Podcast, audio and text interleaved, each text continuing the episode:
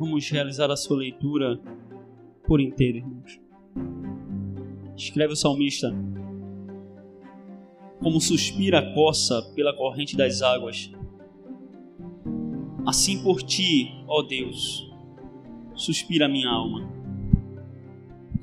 A minha alma tem sede de Deus, do Deus vivo. Quando irei e me verei perante a face de Deus. As minhas lágrimas têm sido meu alimento dia e noite. Enquanto me dizem continuamente: O teu Deus, onde está? Lembro-me destas coisas, e dentro de mim se me derrama a alma, de como passa eu com a multidão de povo, e o guiava em procissão à casa de Deus, entre gritos de alegria e louvor, multidão em festa. Porque estás abatido, ó minha alma? Porque te perturbas dentro de mim? Espere em Deus, pois ainda o louvarei. A Ele meu auxílio e Deus meu. Sinto abatido, abatida dentro de mim a minha alma. Lembro-me, portanto, de ti, nas terras do Jordão, e no monte Hermon, e no outeiro de Mizar. Um abismo chama outro abismo, ao fragor das tuas catatupas. Todas as tuas ondas e vagas passam sobre mim. Contudo, o Senhor, durante o dia, me concede a sua misericórdia, e à noite comigo está o seu cântico, uma oração ao Deus da minha vida. Digo a Deus, minha rocha, por que te olvidastes de mim? Porque hei de andar eu lamentando sobre a opressão dos meus inimigos esmigalha-se-me os ossos, esmigalhasse-me os ossos, quando os meus adversários me insultam, dizendo e dizendo: O teu Deus, onde está? Porque estás abatido, ó minha alma, porque te perturbas dentro de mim. Espere em Deus, pois ainda o louvarei. A Ele, meu auxílio e Deus meu. Meu amado irmão, nós estamos diante de um belo cântico do livro de Saltério, que já é uma derivação de um instrumento de cordas. E aqui nós nos deparamos com um salmo onde alguns acreditam ser palavras de um israelita exilado. Outros vão olhar para esse salmo e vão conseguir encontrar neles elementos messiânicos, ou seja, do Messias, do nosso Senhor Jesus Cristo, onde ele sofrendo na cruz vê os seus adversários o insultando, os sacerdotes questionando: deixa, vamos ver se Deus vem socorrê-lo. Vamos ter alguns que vão aplicar esse salmo a um cristão que olha para trás, para o seu primeiro amor e lamenta por não experimentar desses dias primeiros. Particularmente eu não acredito nessa última aplicação, porque vamos ver o salmista declarar uma saudade, uma ânsia pela presença de Deus. E só quem expressa, irmãos, esse tipo de ansiedade pela presença de Deus é quem vive nesse amor de forma ardente. Alguma coisa que possa separar o cristão da presença do seu Deus tem que ser algo muito rígido, forte, como por exemplo um braço poderoso de um Estado que nega esse Deus. Caso contrário, absolutamente nada impedirá o cristão de seguir conjuntamente com os seus irmãos de estarem na presença do seu Senhor. Portanto, eu não acredito nessa aplicação. Todo cristão que ama a presença do Senhor, ele irá à presença do seu Deus. Alguns acreditam, irmãos, que esse salmo foi retirado dos lábios dos exilados aqueles que estavam sendo levados para a Babilônia. Outros acreditam que esse exilado é o rei Davi, de forma isolada, quando Absalão está o perseguindo. Nós não sabemos ao certo qual seria o sentido ou quem o descreveu. Mas o Senhor resolveu registrar esse cântico para toda a posteridade, para toda a sua igreja, para todo o seu povo porque ele nos traz profundos ensinamentos. Nenhum cântico que o livro de Salmos vai trazer, ele vai ser um cântico da boca para fora. Não, pelo contrário. O Senhor ele vai nos ensinar através dele. E esse salmo não é diferente, irmão. Ele não apenas traz uma beleza poética, mas ensinamentos profundos para a nossa vida, o qual nós podemos nos deleitar e aproveitar dele para ter uma vida mais sólida diante de Deus. O, a epígrafe vai trazer que esse salmo é destinado aos filhos de Corá, que eram os levitas que tinham a responsabilidade da portaria do templo. É possível também que esse salmo seja descrito por um levita, por um filho de Corá, que está participando do exílio. E ele vai trazer, irmãos, uma verdadeira declaração de amor. De alguém que passa por profunda agonia, mas também que expressa a confiança e a intervenção de um Deus soberano. Vamos olhar para este salmo, irmãos, de maneira mais lenta e podendo ver verso a verso, ou pelo menos ideia após ideia, a qual vai nos instruir segundo o bom conselho de Deus. Verso de número 1 e 2: Como suspira a coça pela corrente das águas, Assim por ti, ó Deus, suspira a minha alma. A minha alma tem sede de Deus, do Deus vivo. Quando irei e me verei perante a face de Deus? Os versos de número 1 e 2, irmãos, declaram de forma clara o desejo profundo do salmista de estar na presença do seu Deus. O salmista usa ideias de um desejo desesperado pela presença de Deus, como por exemplo a coça que anseia pela corrente das águas ou, ou pelas águas vivas, águas que podem saciar a sede. Ele usa o termo alma como o judeu da sua época acreditava, no sentido de vida. Lá nos originais vamos ver a palavra como se fosse a garganta, aonde passa o ar, aonde respiramos que o judeu tinha a ideia da fonte de vida. Pois bem, o salmista usa esses elementos. Uma corça que corre e sedenta procurando por águas, na consciência de que se não encontrá-las, irá morrer. Assim também o cristão, o homem de Deus, sem a presença do seu Senhor, irá perecer. Uma corça procura pela corrente das águas. Minha alma tem sede de ti a minha vida, Senhor, anela por tua presença.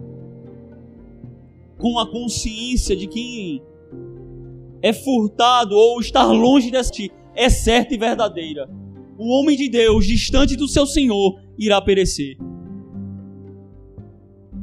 E é necessário, irmão, nos chamar uma conscientização dessa verdade.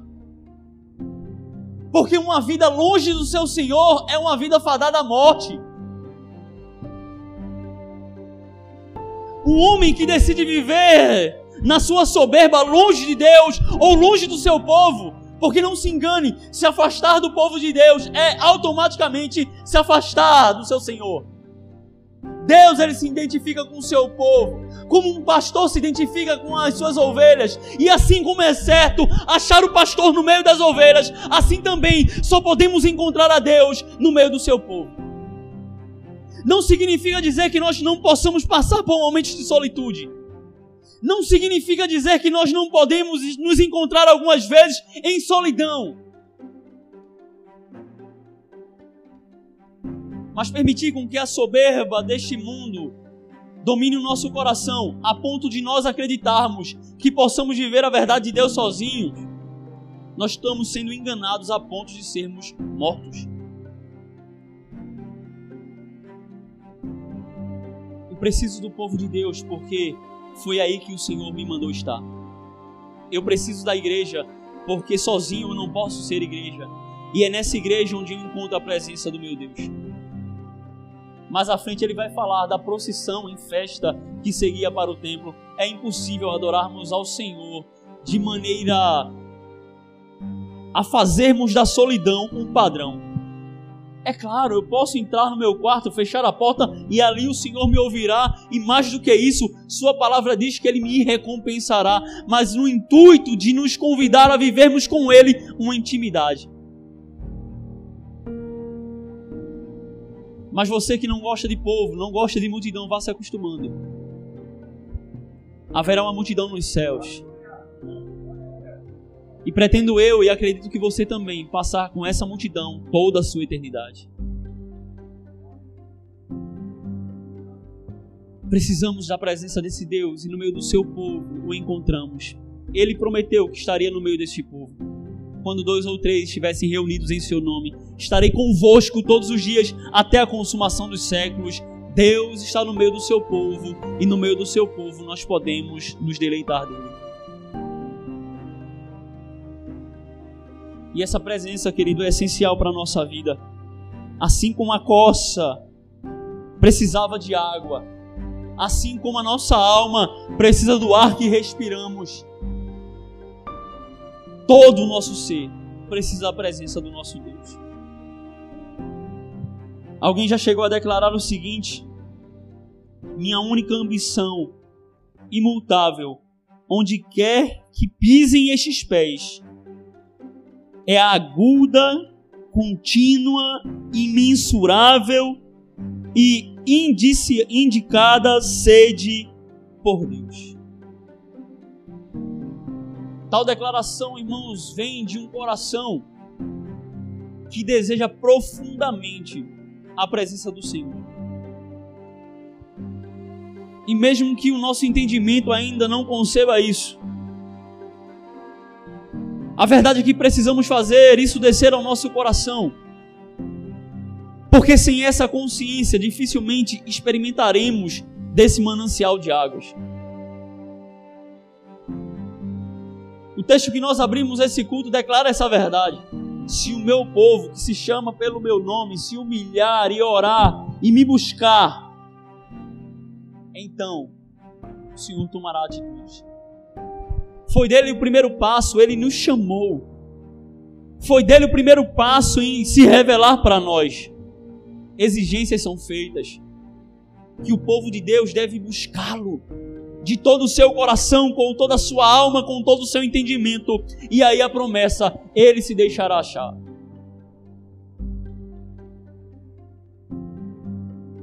A grande questão, irmãos, é que permanecemos com a soberba do nosso coração, achando que conseguimos viver sem Deus. Tentamos substituí-lo por religiosidade, tentamos substituí-lo até por teologia, tentamos substituí-lo por algumas praticidades da vida, da religião, mas Deus não se pode ser feito substituído. Experimente substituir a sua água por Coca-Cola, você irá morrer. Experimente substituir o fôlego de oxigênio em seus pulmões por qualquer outro, tri, outro tipo de elemento químico, você irá morrer. E assim como é loucura tentarmos viver sem esses elementos fundamentais para a nossa vida, é loucura viver um cristianismo que despreze a Deus.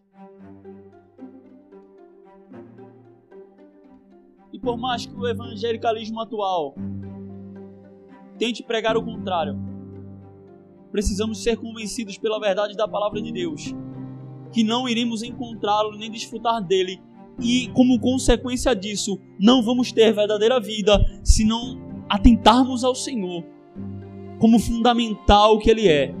Como a coça sedenta e desesperada busca pela corrente das águas, como o homem falto de ar, como se afogado estivesse buscando pelo ar que lhe nutra.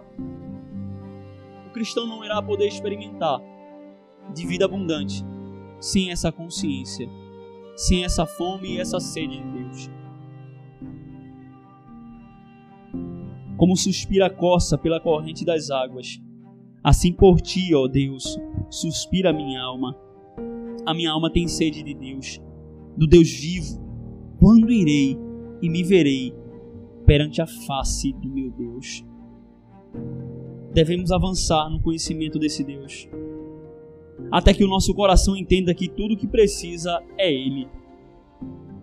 Se não precisa de um novo emprego, você pode até conquistá-lo, não há problema nisso. Se não precisa de uma nova esposa e de um novo marido, você precisa de Deus.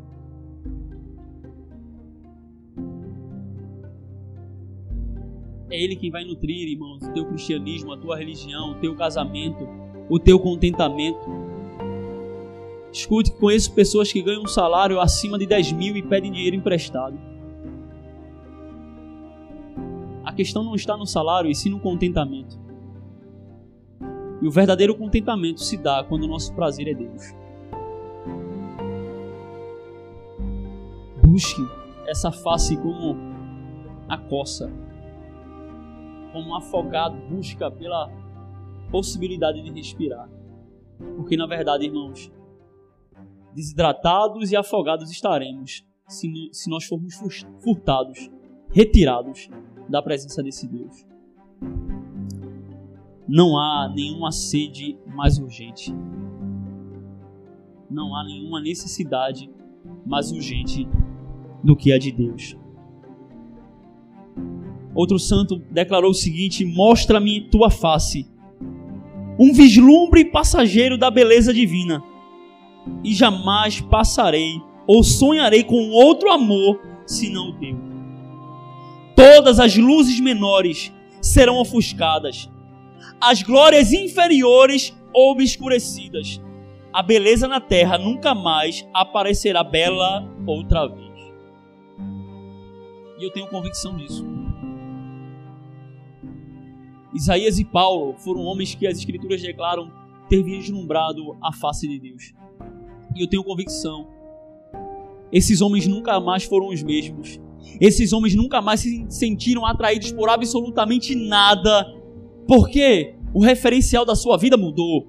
O padrão se elevou e absolutamente nada poderia seduzir o seu coração abaixo daquilo a qual eles já, já haviam visto que era possível. Há muitas belezas nessa terra. Há muitas coisas que são atraídos, faz os nossos olhos atraídos, mas nada que se compare à beleza do nosso Deus. Atrativo seria a palavra mais adequada. Nada, irmão, seduziria o nosso coração se os nossos olhos pudessem ter a experiência que Isaías teve, que Paulo teve. Mas ei, é possível enxergarmos ao Senhor. Talvez não com a mesma experiência que Isaías e Paulo, talvez não com uma ótica tão apurada como eles tiveram do trono da sua glória, mas talvez como Jó, em um redemoinho, onde ele declara: Antes eu conhecia de ouvir falar, mas agora os meus olhos te veem. Persevere e ore por isso. Eu tenho convicção que não houve nenhuma geração mais amada do que nós, porque Deus tem um amor único. Sobre Daniel, ele disse: Homem muito amado, mas sobre eu e você, miseráveis pecadores, ele diz: Entreguei o meu filho. Nós somos amados por Deus. Ele quer se revelar à sua igreja, ele quer se revelar a você. Até porque o seu nome será mais glorificado quando isso acontecer. O que nos falta, irmãos, são corações totalmente entregues. Homens e mulheres obstinados como a coça, que entendeu: se eu não beber água, eu morrerei. Nos falta uma igreja, se eu não contemplar a face de Deus, eu irei perecer. Dai-nos, Senhor, essa sede Versículo de número 13, irmãos. As minhas lágrimas têm sido o meu alimento, dia e noite. E quando me dizem continuamente, o teu Deus, onde está? E aqui nós precisamos definir uma abordagem vamos fazer como se o salmista estivesse realmente exilado, ou pelo menos grande parte dos pensadores acreditam assim. E a distância do seu Deus, querido, é o primeiro açoite no coração do salmista. É aquilo que causa dor no escritor do Salmo de número 42. A distância de Deus e a zombaria dos seus opositores entristecem ao salmista. A sua maior tristeza é a distância do seu Deus. E o verso seguinte, o versículo de número 3, abre essa declaração: e confirma essa tristeza. As minhas lágrimas, declarando que essa tristeza leva o salmista a chorar, a se lamentar. Porque, como a continuidade do texto vai dizer, ele está longe da, da sua festa, dos seus folguedos, da celebração do seu Deus, onde ele vai declarar saudades quando se, apre, se achegava à presença do seu Deus junto com os seus compatriotas. E assim como ele declara desejar a presença de Deus, as suas lágrimas vão confirmar que a tristeza do seu coração não se dá pela falta de alimento, não se dá primariamente por uma questão geográfica onde os seus habitantes, os seus compatriotas ali estão, mas se dá porque ele está distante da festividade de Israel, que tem como razão a presença de Deus. São as mesmas verdades ditas de forma distinta. Assim como ele deseja profundamente a presença de Deus, a distância desse Deus lhe causa tristeza. E quando falo distância, falo meramente de forma geográfica, corporal, porque Deus está em todo lugar. Ele é onipresente. Da cadeia, Paulo clamou, cantou, louvou e o Senhor tomou providência. Mas no tempo em que esse texto foi escrito, o templo tinha uma representatividade da presença de Deus. Eles estavam ligados por uma aliança onde precisavam se voltar para esse templo e orar. E segundo o conceito da aliança em vigor da época, esse homem chorava, se lamentava e se entristecia, não primariamente pela zombaria dos inimigos. As suas lágrimas abrem o verso de número 3, porque ele estava distante do seu Deus. E nós, irmãos, precisamos trazer essa boa agonia no nosso coração quando o Espírito nos levar a percebermos que estamos trilhando o caminho de morte, nos levando para distante dele, isso deveria causar verdadeira angústia no nosso coração, verdadeiras lágrimas nos nossos olhos, onde nos levássemos a um verdadeiro quebrantamento e nos fizéssemos correr para a presença do nosso Senhor. Se esse fosse o nosso comportamento, nós não veríamos pessoas se afastando definitivamente da presença de Deus. Uma renúncia da fé, uma apostasia, ela não acontece da noite para o dia. O Senhor é misericordioso. Nós vimos na vida de Faraó cinco vezes o Senhor repreendê-lo de forma absurda com pragas. E irmãos, estamos falando de Faraó, onde alguns até mesmo levantam como um símbolo satânico e inimigo do povo de Deus, que dirá de alguém a qual ele chama de filho. Nossas quedas, elas são preditas e acontecem por causa da soberba e da perseverança do nosso pecado que há em nosso coração. Não é por falta de misericórdia de Deus. Ele nos tem dado aviso ele ter levantado os seus profetas, a qual declaram a sua profecia daquilo que está escrito. A sua lei está no nosso coração, o Espírito usa-nos a voz da consciência. E quando cairmos, irmãos, se cairmos, a culpa é nossa. Faça do pecado uma verdadeira tristeza em sua vida. É Ele quem distancia os crentes de Deus Faça do pecado razão para correr lágrimas em seus olhos e você estará seguro. Não permita que a iniquidade lhe afaste de Deus.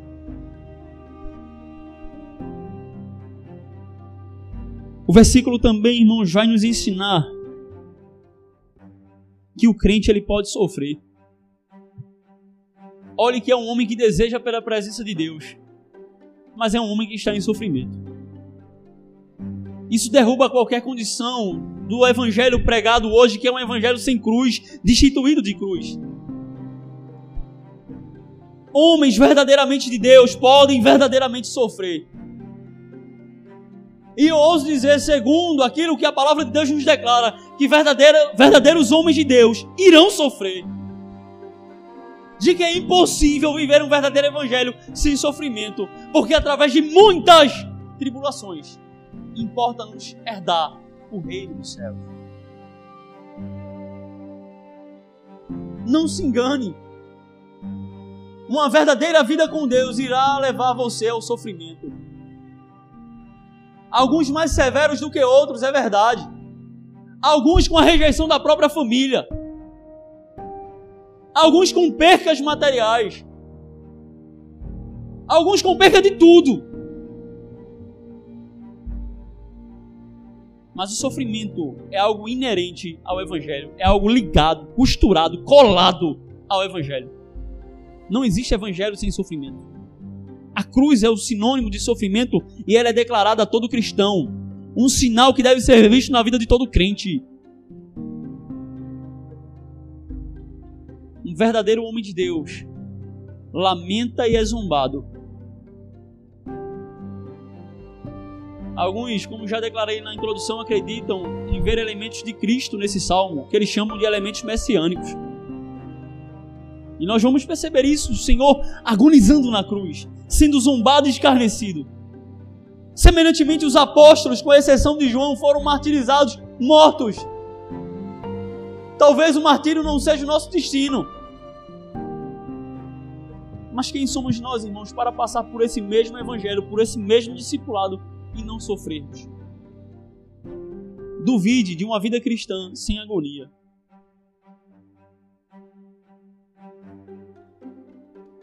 O Senhor nunca nos prometeu nos livrar de sofrimentos nessa vida. Ele nos prometeu sim que no final da estrada ele estaria com um lenço para enxugar de nossos olhos toda lágrima. E que no meio de cada tribulação ele estaria conosco. Sofrimento, irmãos, não é um privilégio dos infiéis. E talvez a infidelidade lhe leve a andar numa maré mansa. Se a opção for não sofrer, talvez a infidelidade seja muito melhor. Mas se sua decisão for andar com Deus, se prepare para o sofrimento. Verso de número 4. Lembro-me destas coisas, e dentro de mim se me derrama a alma, de como passava eu com a multidão de povo, e os guiava em procissão à casa de Deus, entre os gritos de alegria e de louvor, multidão em festa. Irmãos, nesse versículo nós temos os elementos de nação, todos eles citados, pelo menos aqui nas entrelinhas. No verso temos nas suas entrelinhas os elementos nacional como território, povo e cultura sendo citados. Quando privados disso, o salmista foi impedido de viver a intensidade da sua alegria. Pois lembre-se, estamos falando de um israelita. E isso é uma verdade também para conosco, querido. Alguns missionários voltam do campo após dois, três meses, onde eles passam por, pelo choque cultural e não aguentam mais. Por quê? Porque eles foram criados em uma cultura, em uma língua, com alimentos específicos, onde aquilo ele está totalmente adaptado. E não era diferente na vida do salmista. Como provavelmente não é na nossa. O Senhor preparou esse ambiente para que o pudéssemos adorar, e nesse ambiente ele se revelou para nós. O que devemos valorizar, e é importante ser dito no, nos, nos dias de hoje, porque parece que a gente vive apenas para o céu, mas as Escrituras nos declaram, como militantes aqui na terra, para esse céu, sim, que nós deve, devemos valorizar o cenário que o Senhor nos colocou. Isso como igreja local e também como nação. Já falamos do valor que devemos dar à igreja, porque aqui o Senhor se revelou para mim. Foi aqui que o Senhor me colocou e é nesse lugar que eu devo valorizar. Valorizar a Sua presença, a Sua palavra pregada. Mas também o habitar que Deus me colocou enquanto nação. Por isso, querido, assim também como o texto declara, o texto que nós abrimos esse culto, ore por essa nação, ore para a cidade para onde você será enviado, porque quando a cidade estiver em paz, vocês também estarão em paz. Orem pelo nosso Brasil. Orem pelas autoridades que são expressão e fragmentos da autoridade de Deus. E é por isso que nós devemos obedecer a eles. Porque nenhuma autoridade que há, ela não foi constituída por Deus, pelo contrário, todas elas são constituídas por Deus. Irmão, você está dizendo que essas autoridades corruptas que o Brasil está apresentando são autoridades constituídas por Deus? Sim! E por que o Senhor institui autoridades corruptas? Para levantar no meio da sua igreja um alerta, porque nós estamos convivendo com uma igreja corrupta nesta nação. Israel foi levado submisso a Nabucodonosor. Por quê? Por causa do pecado. E nós sofremos, irmãos, com dirigentes ímpios por causa do nosso pecado. Mas há uma boa notícia. Se o meu povo, que se chama pelo meu nome, se humilhar e orar e me buscar e se desviar dos seus maus caminhos, então eu ouvirei dos céus, perdoarei os seus pecados. E ele não está falando de céu, não, querido. Ele está falando de plantio, onde o povo lançava semente. Sararei a sua terra. É importante compreender isso, querido. Porque assim como o povo tinha falta de alimento quando a terra estava ferida, assim também você pode ter. Aí você percebe que o pecado do povo de Israel vai interferir lá na dispensa dele, onde seus filhos tinham falta de alimento. E não é assim que muitos sofrem hoje. Falta o pão de cada dia. Um choro de criança sem ter o pão adequado. Gente passando por verdadeira necessidade. Por dirigentes ímpios. E qual a razão de tudo isso? O povo com falta de arrependimento. O Senhor nos colocou nessa nação. Lute por ela. Ore por ela. Guerras espirituais se vencem com armas espirituais. Use-as. Pregue a tempo e a fora de tempo. Quer seja oportuno, quer não. O Evangelho ainda muda quadro de bairros, cidades e até nações. Conscientes de uma escatologia que nos aponta para um curso que vai de mal a pior, mas não importa, faça a sua parte. Você será galardoado, você será premiado, assalariado pelo seu serviço e não por resultados. Faça a sua parte. Faça o que Deus te ordenou fazer. Se quebrante, se arrependa de pecado, execute o seu serviço e deixe o resto com Ele. Tudo é dele, inclusive o Brasil, está em Suas mãos e que Ele faça a Sua vontade. O salmista, querido, foi alvo de zombaria, privado de liberdade, privado pelo menos da totalidade da atividade do culto.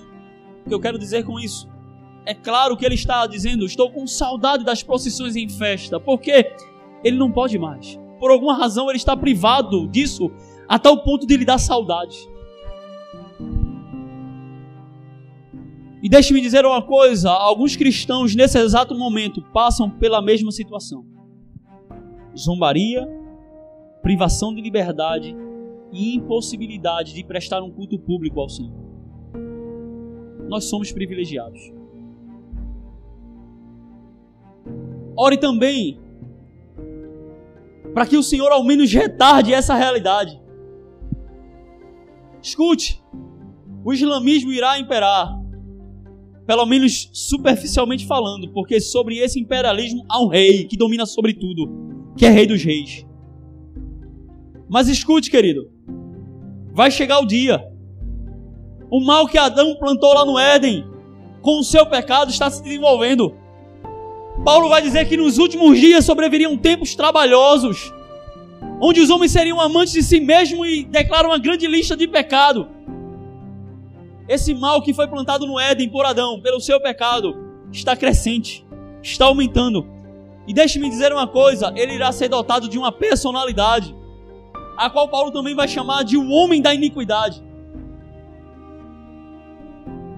Irá acontecer. Não podemos repreender a palavra de Deus. O que está dito vai ser realizado. O amor de quase todos vai se esfriar. A iniquidade vai se multiplicar. A tal ponto que o Senhor questiona: quando voltar o filho do homem, encontrará fé na terra? Isso a gente não pode repreender. Mas assim como houve uma palavra de misericórdia sobre a vida de Ezequias, o Senhor pode liberar uma palavra de misericórdia também sobre as nossas vidas, para que os nossos filhos possam carregar Bíblias embaixo do braço para que os nossos filhos possam ter um país onde ele possa ainda colocar em redes sociais, falar em microfones dizendo Jesus Cristo é o Senhor. Ore, irmão. Ore. Para que os nossos filhos, não, ou até mesmo nós, não experimentemos a tristeza desse salmista, onde o culto lhe foi privado. Onde não pôde experimentar mais de alegria como nós experimentamos hoje. Talvez a nossa geração, a geração dos nossos filhos possam lembrar do dia de hoje, onde nós podemos passar o dia na presença do Senhor. Que saudade daqueles dias de oração. Onde com os demais irmãos nós louvávamos, louvávamos a Sua presença, prestávamos cultos ao Seu nome. Nós temos uma responsabilidade diante de Deus. Possa ser que Ele não queira e aí já não é mais conosco mas nós precisamos fazer a nossa parte. Ore para que o Senhor sare essa terra, sare essa nação, ou pelo menos retarde a palavra de juízo sobre ela. Porque tenha convicção, querido, as garras de Satanás já estão postas, as suas unhas estão de fora e o bote está preparado. Talvez tenha chegado o dia Talvez já esteja ordenadas as trombetas e já não há mais nada a qual nós podemos fazer. Mas enquanto não vier uma palavra específica da parte de Deus, faça a sua parte. Ore. Leve a palavra. Se arrependa.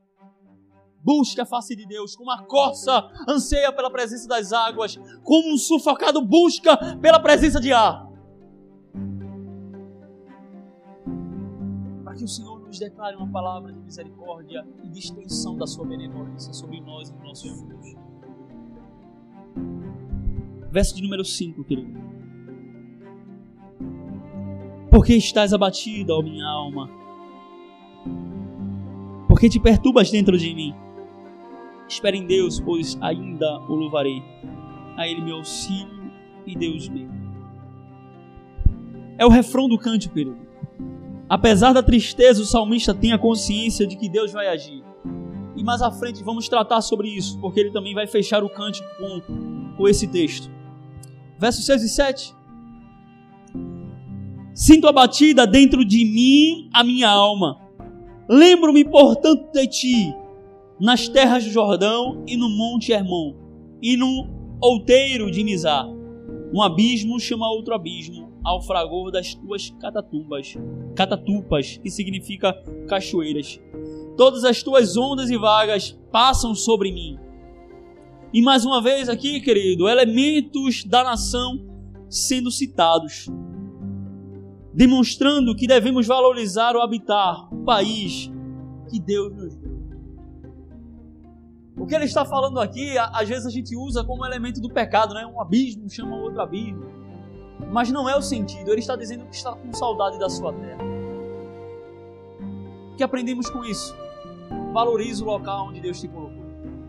Isso em todas as dimensões: a sua casa, a sua igreja, a sua cidade, o estado e o seu país. Deus é soberano, irmão. Quando dizemos que Ele tem um plano na nossa vida, e especificamente na vida do cristão, isso não é debalde, não é em vão. Ele planejou cada detalhe da nossa vida e eu tenho plena convicção. É por causa disso que eu não planejo sair desse país. Muito menos dessa cidade. Tão pouco desta igreja. Porque se eu acredito que Deus é soberano, não importa as ofertas que venham me fazer lá fora, eu sei, foi a soberania de Deus que me trouxe até aqui. Às vezes alguns homens têm um capital melhor e algumas portas lá fora se abrem, né? Falo de outros países. E aí eu vou fugir dessa condição. Trazer um habitar melhor para minha família. Deus me colocou aqui. É aqui que eu quero cumprir a sua vontade. A não ser que haja uma palavra específica de chamado para fora. Como foi na vida de Abraão e de alguns outros profetas que até hoje têm cumprido o ídolo do Senhor mas enquanto isso não acontecer, manteremos guarda onde o Senhor nos colocou. 8. Contudo, o Senhor durante o dia, contudo, o Senhor durante o dia me concede a sua misericórdia, e à noite comigo está o seu cântico, uma oração ao Deus da minha vida. Mesmo privado de liberdade e de sua nação, o salmista ainda desfruta da presença do seu Deus.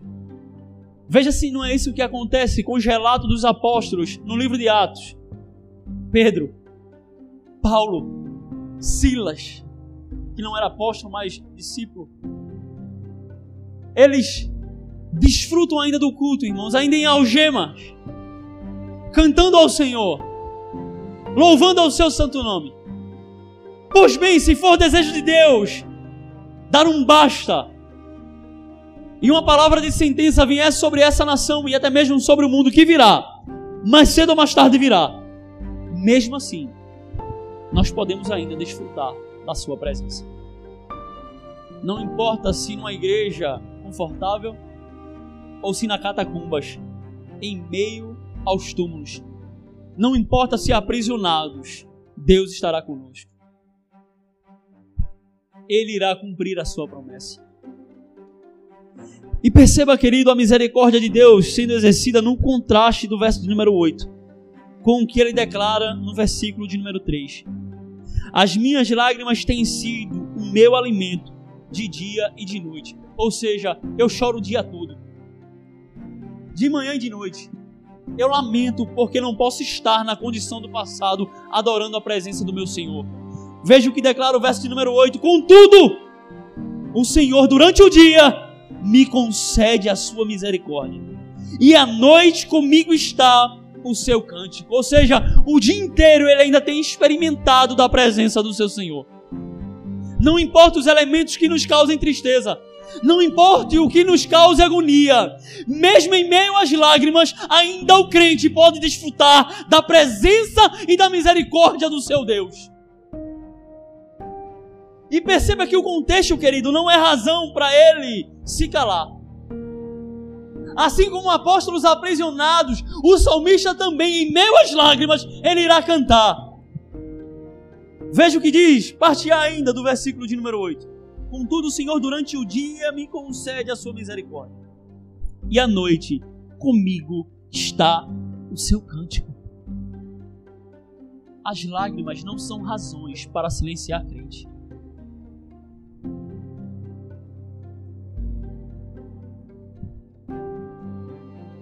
condição está difícil. O cenário está contrário. Os meus, os meus inimigos dominam sobre mim, e mais do que isso, zombam da minha cara e zombam da minha fé. Mas na vida do salmista, o cântico não lhe faltou.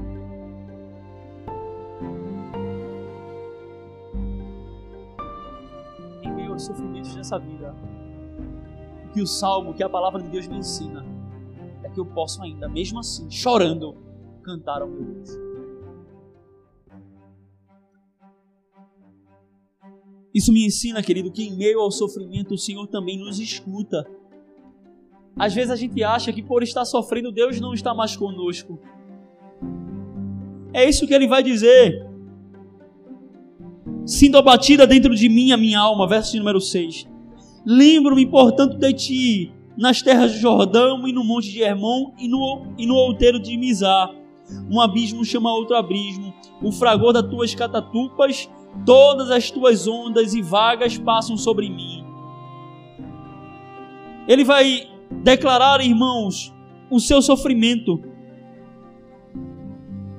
Verso de número 9, era isso que eu estava procurando. Digo a Deus, a minha rocha, por que te ouvidas? Ou, quer dizer, por que se esqueces de mim? Havia no coração do salmista um entendimento que Deus havia se esquecido dele.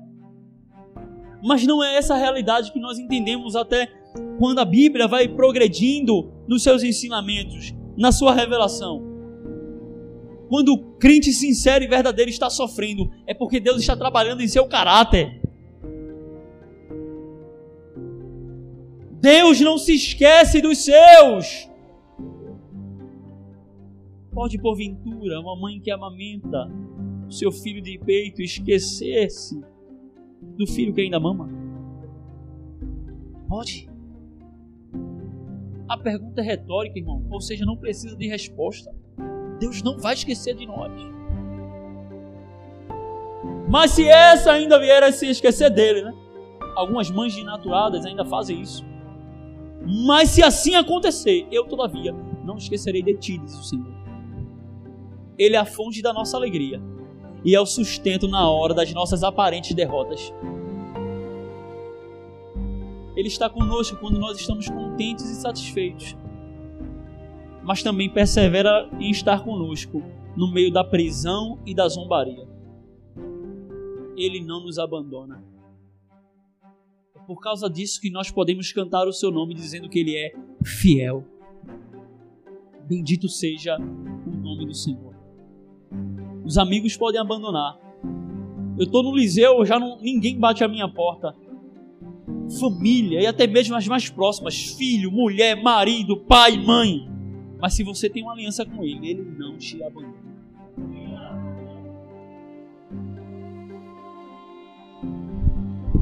Verso de 9 e 10. Digo a Deus a minha rocha, por que te olvidastes de mim? Como já declaramos, por que te esquecestes de mim? Por que hei de andar eu lamentando sobre a opressão dos meus inimigos? Esmigalham-se-me os ossos quando os meus adversários me insultam, dizendo e dizendo: Onde o teu Deus, onde está? Alguns aplicam esse versículo a Jesus na cruz quando ele, ele está sendo zombado. Né? E não de maneira literal, porque sabemos que outra profecia diz que ele não teria nenhum de seus ossos quebrados.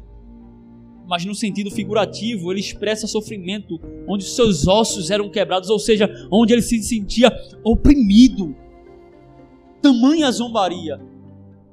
Mas ei, se o próprio Filho de Deus passou por esses sofrimentos, por que nós também não podemos passar? E a grande alegria dessa verdade é o Deus que esteve sempre com o Senhor Jesus também estará conosco. Podemos sofrer, mas se somos crentes sinceros, o que nós não podemos é experimentar da ausência de Deus. Ele estará conosco. Isso é importante, irmão, de ser batido e rebatido nessas pautas, porque o nosso coração é tendencioso a acreditar que fomos abandonados. Mas enganoso é o nosso coração. E mesmo, até mesmo se o nosso sentimentalismo vier a nos levar a pensar que Deus nos abandonou, Sua fidelidade vai além dos nossos pensamentos, sentimentos e conceitos. Ele é Deus. Zela, vela por Sua palavra. E não nos abandonará.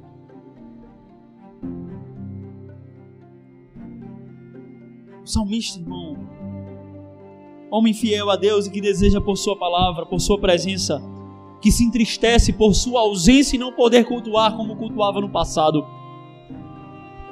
Ele sofre. O Filho de Deus padece em uma cruz.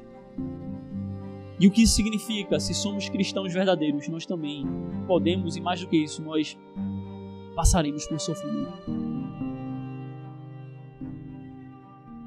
Mas podemos, irmãos, também ter a convicção da nossa vida que o refrão desse salmo pode ser cantado e experimentado.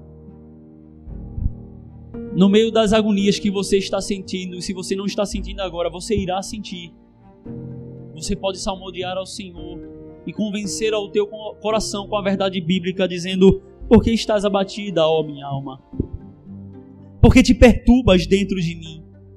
Espere em Deus, pois ainda o louvarei. A Ele, meu auxílio e Deus meu. No meio dos sofrimentos dessa vida, irmãos, Deus permanece conosco. Eu quero concluir essa mensagem dizendo que nós podemos sofrer as aflições deste mundo com a consciência de que Deus irá intervir de forma soberana. Na fé semelhante a de Jó, que em seus conflitos declarou saber que o seu redentor vivia e por fim se levantaria em seu favor. No momento certo, quando aquilo que ele desejou for de fato produzido em nosso coração, ele irá intervir. Nosso redentor vive. E quando sua vontade for cumprida, se levantará em nosso favor. Porque estás abatida, ó minha alma. Porque te perturbas dentro de mim. Espere em Deus, pois eu ainda o louvarei. A Ele, meu auxílio e Deus meu. Fique de pé na Sua presença. Ele está aqui.